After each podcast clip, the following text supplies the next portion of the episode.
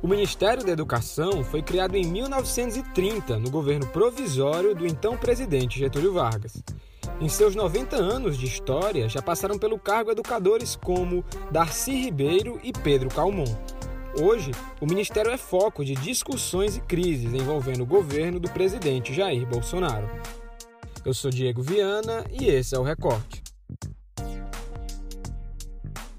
Desde que o ex-ministro da Educação, Abraham Heintraub, anunciou pelas redes sociais a saída da pasta no último dia 18 de junho, o Ministério já soma 20 dias sem que haja um substituto efetivo. Durante esse período, não faltaram idas e vindas, polêmicas e listas de possíveis substitutos. Em conversa com apoiadores na saída do Palácio do Planalto, o próprio presidente Jair Bolsonaro chegou a afirmar, aspas, a educação do Brasil está horrível, Fecha aspas. A declaração do presidente expôs o ministério, que vem colecionando polêmicas e sendo alvo frequente de críticas. Para entender melhor a situação na pasta, é preciso traçar um breve histórico do ministério durante o governo do presidente Jair Bolsonaro. O primeiro ministro a ocupar o cargo foi o filósofo Ricardo Vélez. A passagem de Vélez pelo ministério durou apenas quatro meses e acumulou polêmicas. Entre elas, um pedido para que diretores de escolas públicas filmassem crianças e adolescentes cantando o hino nacional. Ricardo Vélez Rodrigues tomou posse nesta terça-feira, dia 1 como ministro da Educação. O presidente Jair Bolsonaro deu posse a toda a equipe ministerial logo após receber a faixa presidencial no Palácio do Planalto. Nas últimas semanas do ano, Rodrigues e equipe participaram de reuniões de transição com representantes de todas as secretarias do MEC. O novo ministro é colombiano naturalizado brasileiro. É graduado em filosofia e em teologia. Com a saída de Vélez em abril de 2019, chegava Entraub. A minha formação acadêmica, ela é robusta. Estão tentando me desconstruir, coisas até feias estão fazendo a meu respeito, mas ela é robusta. Eu estou bem acima da média dos últimos 15 ministros que passaram por lá, mas bem acima.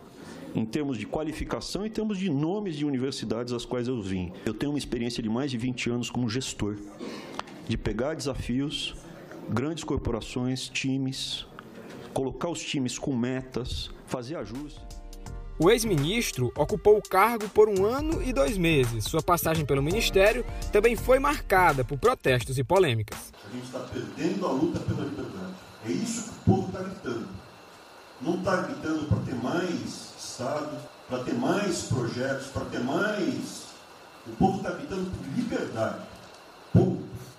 Eu acho que é isso que a gente está perdendo. Está perdendo mesmo. O povo está querendo ver o que me trouxe até aqui. Eu, por mim, botava esses vagabundos todos na cadeia. Começando no STF. O fim da era Entraub no MEC terminou em 18 de junho de 2020. Mesmo assim, o Ministério continua a aumentar sua lista de polêmicas. Sete dias após a despedida de Entraub, o governo chegou até a anunciar um substituto, o economista Carlos Alberto Decotelli. A passagem de Decotelli pelo Ministério seria breve, ao ponto de nem sequer mesmo assumir a pasta de fato. Diante de irregularidades em seu currículo, Decotelli pediu demissão do ministério cinco dias após ser anunciado. Desde então, o governo vem trabalhando para definir um novo titular para a pasta. Esta semana, o economista Renato Feder, um dos cotados para assumir o cargo, declarou que recusou o convite. Entre os atuais cotados para assumir o cargo estão o pastor Milton Ribeiro, que faz parte da Comissão de Ética Pública, e o líder do governo na Câmara, Major Vitor Hugo. Para falar mais sobre as idas e vindas e o futuro do ministério, eu converso com o Érico Firmo, editor do O Povo Online e colunista do O Povo Mais. Oi, Érico, é um prazer contar novamente com a sua participação no Recorte. A gente conversa nesse episódio sobre as idas e vindas no Ministério da Educação. Já foi traçado aqui um breve histórico sobre a pasta nesse um ano e meio de governo. Eu quero saber de você, logo de início, como você avalia a atuação do Ministério durante o governo Jair Bolsonaro.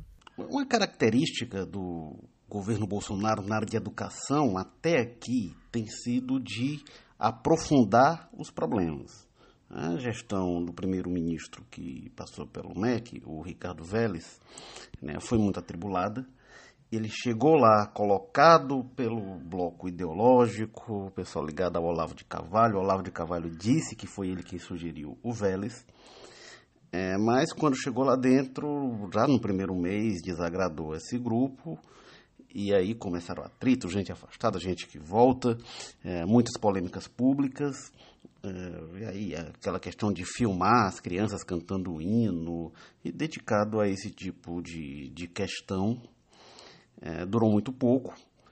E quando o Vélez cai, entra o Abraham Weintraub, havia um discurso de uma gestão voltada mais para a administração da pasta, uma coisa mais técnica, e o que se viu foi uma ênfase muito grande na questão ideológica, ainda maior do que o que havia antes. E aí o desencontro que havia entre as alas dentro é, do, do ministério, né, ideológicos, não ideológicos ou não tão ideológicos assim, é, isso deixa de existir com o Weintraub e aí mergulha a Pacha realmente numa atuação muito voltada para o polemismo de rede social. Olha que se reduziu um Ministério da Educação. Né? Foi questão muito voltada para isso, sendo que o Ministério da Educação é uma pasta muito complexa, é a pasta mais capilarizada do governo, porque é, tem uma questão de gestão de recursos,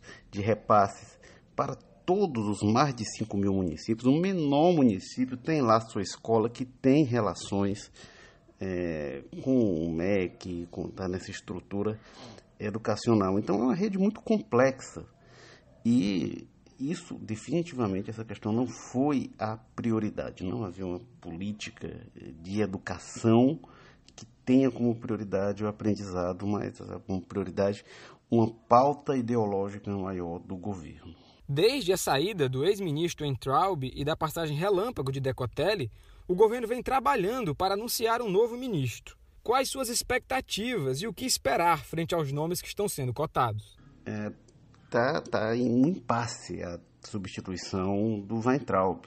Né, o nome que estava colocado, né, o Renato Feder, o secretário lá do Paraná, ele recusou. Ele era o nome que tinha sido colocado antes de surgir o, o nome do Decotelli. É, e aí voltou a surgir depois também que não foi escolhido. É, e está se aguardando aí que rumo o governo vai dar à pasta. O, se na troca do Vélez para o Weintraub, o que foi um aprofundamento da questão ideológica, Agora, o que se sinaliza é que é, vai por um outro lado, de repente, mais técnico, é, que era também o que se prometia lá atrás. Então, não dá para ter certeza de nada é, dessa escolha, o que, que vai vir. Mas o que parece que está se buscando é um é, perfil diferente do Weintraub, pelo menos um que não cause tanta confusão, né, que não seja tão verborrágico. É, pelo menos é o que se sinaliza a partir dos problemas que tem no MEC. O próximo, próprio presidente Jair Bolsonaro é, deu declaração de que a, a, educação está horrível. Palavra do presidente. O próprio presidente falar de uma área tão central, acho que é a mais importante do governo, a educação e falar que está horrível, então o que a gente deve tirar daí é, é, a ideia de que vai haver uma mudança. Né? Não é só porque está horrível, porque eu concordo com o presidente, está horrível mesmo. Mas o presidente também tem essa visão. Né? Muitas vezes está horrível e o governante não tem essa percepção e ele tem. Então eu imagino uma mudança, uma mudança não apenas de nome, mas de condução do MEC. É, tendo em vista as reformulações na educação durante a pandemia e as incertezas referentes ao Enem, quais serão os principais desafios do novo ministro que ocupar esse cargo? É, é um baita desafio. A gestão do MEC é um baita desafio. Como eu falei, é uma rede muito capilarizada e demanda conhecimento. Então, eu acho que não pode ser um ministro é, que não tenha o mínimo de conhecimento da complexidade dessa rede ou que não se cerque de técnicos muito capazes e que saibam operar muito bem essa rede de educação.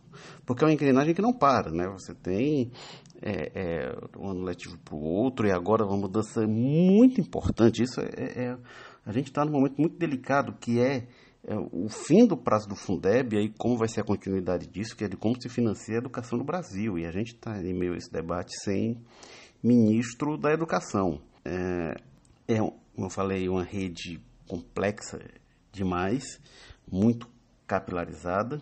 É, e eu acho que tem um desafio que foi algo que se perdeu no Vélez e no Weintraub. É, não se discutiu aprendizagem, a coisa que menos se viu eles falarem. Se falava de patriotismo, de comportamento, de, enfim, dessa pauta comportamental toda, mas a gente não falou de aprendizado de matemática, de aprendizado de português. Falavam no discurso, ah, os meninos não sabem matemática, não sabem português, tem que saber, tem que ser a prioridade isso. Mas o que está sendo feito para melhorar a aprendizagem em sala de aula, de debate pedagógico, isso até aqui o governo Bolsonaro, um ano e meio, foi um deserto, uma aridez absurda. Então acho que vai ter o desafio, parece uma coisa absurda, mas o ministro que entrar ele tem o desafio de trazer o debate pedagógico, o debate de aprendizagem de volta para o Ministério da Educação. O recorte encerra com uma dica de cinema trazida pelo PH Santos. Olha, Diego, eu não pensei que eu ia dar essa dica, mas a dica de hoje é o game show que está na Netflix chamado o jogo da lava. Rapaz, que vergonha de dar essa dica, mas ao mesmo tempo, que coisa legal de assistir. É uma loucura. É um game show, então todo episódio tem três times diferentes. Os times são segmentados do tipo enfermeiros contra médicos, contra, é, contra cuidadores de cachorros, sabe? Um negócio desse assim. O objetivo do jogo é atravessar uma sala cheia de obstáculos e completamente alagada por um líquido vermelho emulando uma lava vulcânica e as pessoas têm que atravessar essa, essa sala de ponta a ponta. Cara isso me lembra muito as, sei lá, aquele negócio lá do Faustão, as Olimpíadas do Faustão, só que de uma maneira muito mais divertida e com aquela bobagem, sabe, aquele estilo besterol americano, que eu acredito que muita gente gosta. Então, a minha dica é nesse fim de semana aí, sei lá, tira um tempo para assistir o primeiro episódio do Jogo da Lava, porque no primeiro episódio tem uma menina super engraçada que se sacrifica pelo seu time, e eu acho que a partir daí é muito, muito, muito difícil você largar de ver essa loucura de game show que a Netflix divulgou, que a Netflix colocou no ar. Bom, essa é a dica. Agora sim, vários pés atrás. Se vocês vão gostar ou não, são outros 500 conhecendo o host desse episódio, o host, na verdade, desse podcast, eu tenho certeza que ele vai beber uma boa cervejinha acompanhado de assistir aí o jogo da lava. Me diz se eu tô mentindo, Diego. Me fala. Não se esconda atrás aí do seu texto jornalístico, não. Fala pra mim. Meu amigo, um forte abraço e um forte abraço a todos os ouvintes do Recorte. Olha, PH, eu te confesso que ainda estou criando coragem para assistir esse game show. Eu ainda não consegui ver, tá na minha lista, mas assim que eu assistir, eu vou te dizer aqui se valeu a pena ou não. O recorte de hoje fica por aqui e até a próxima.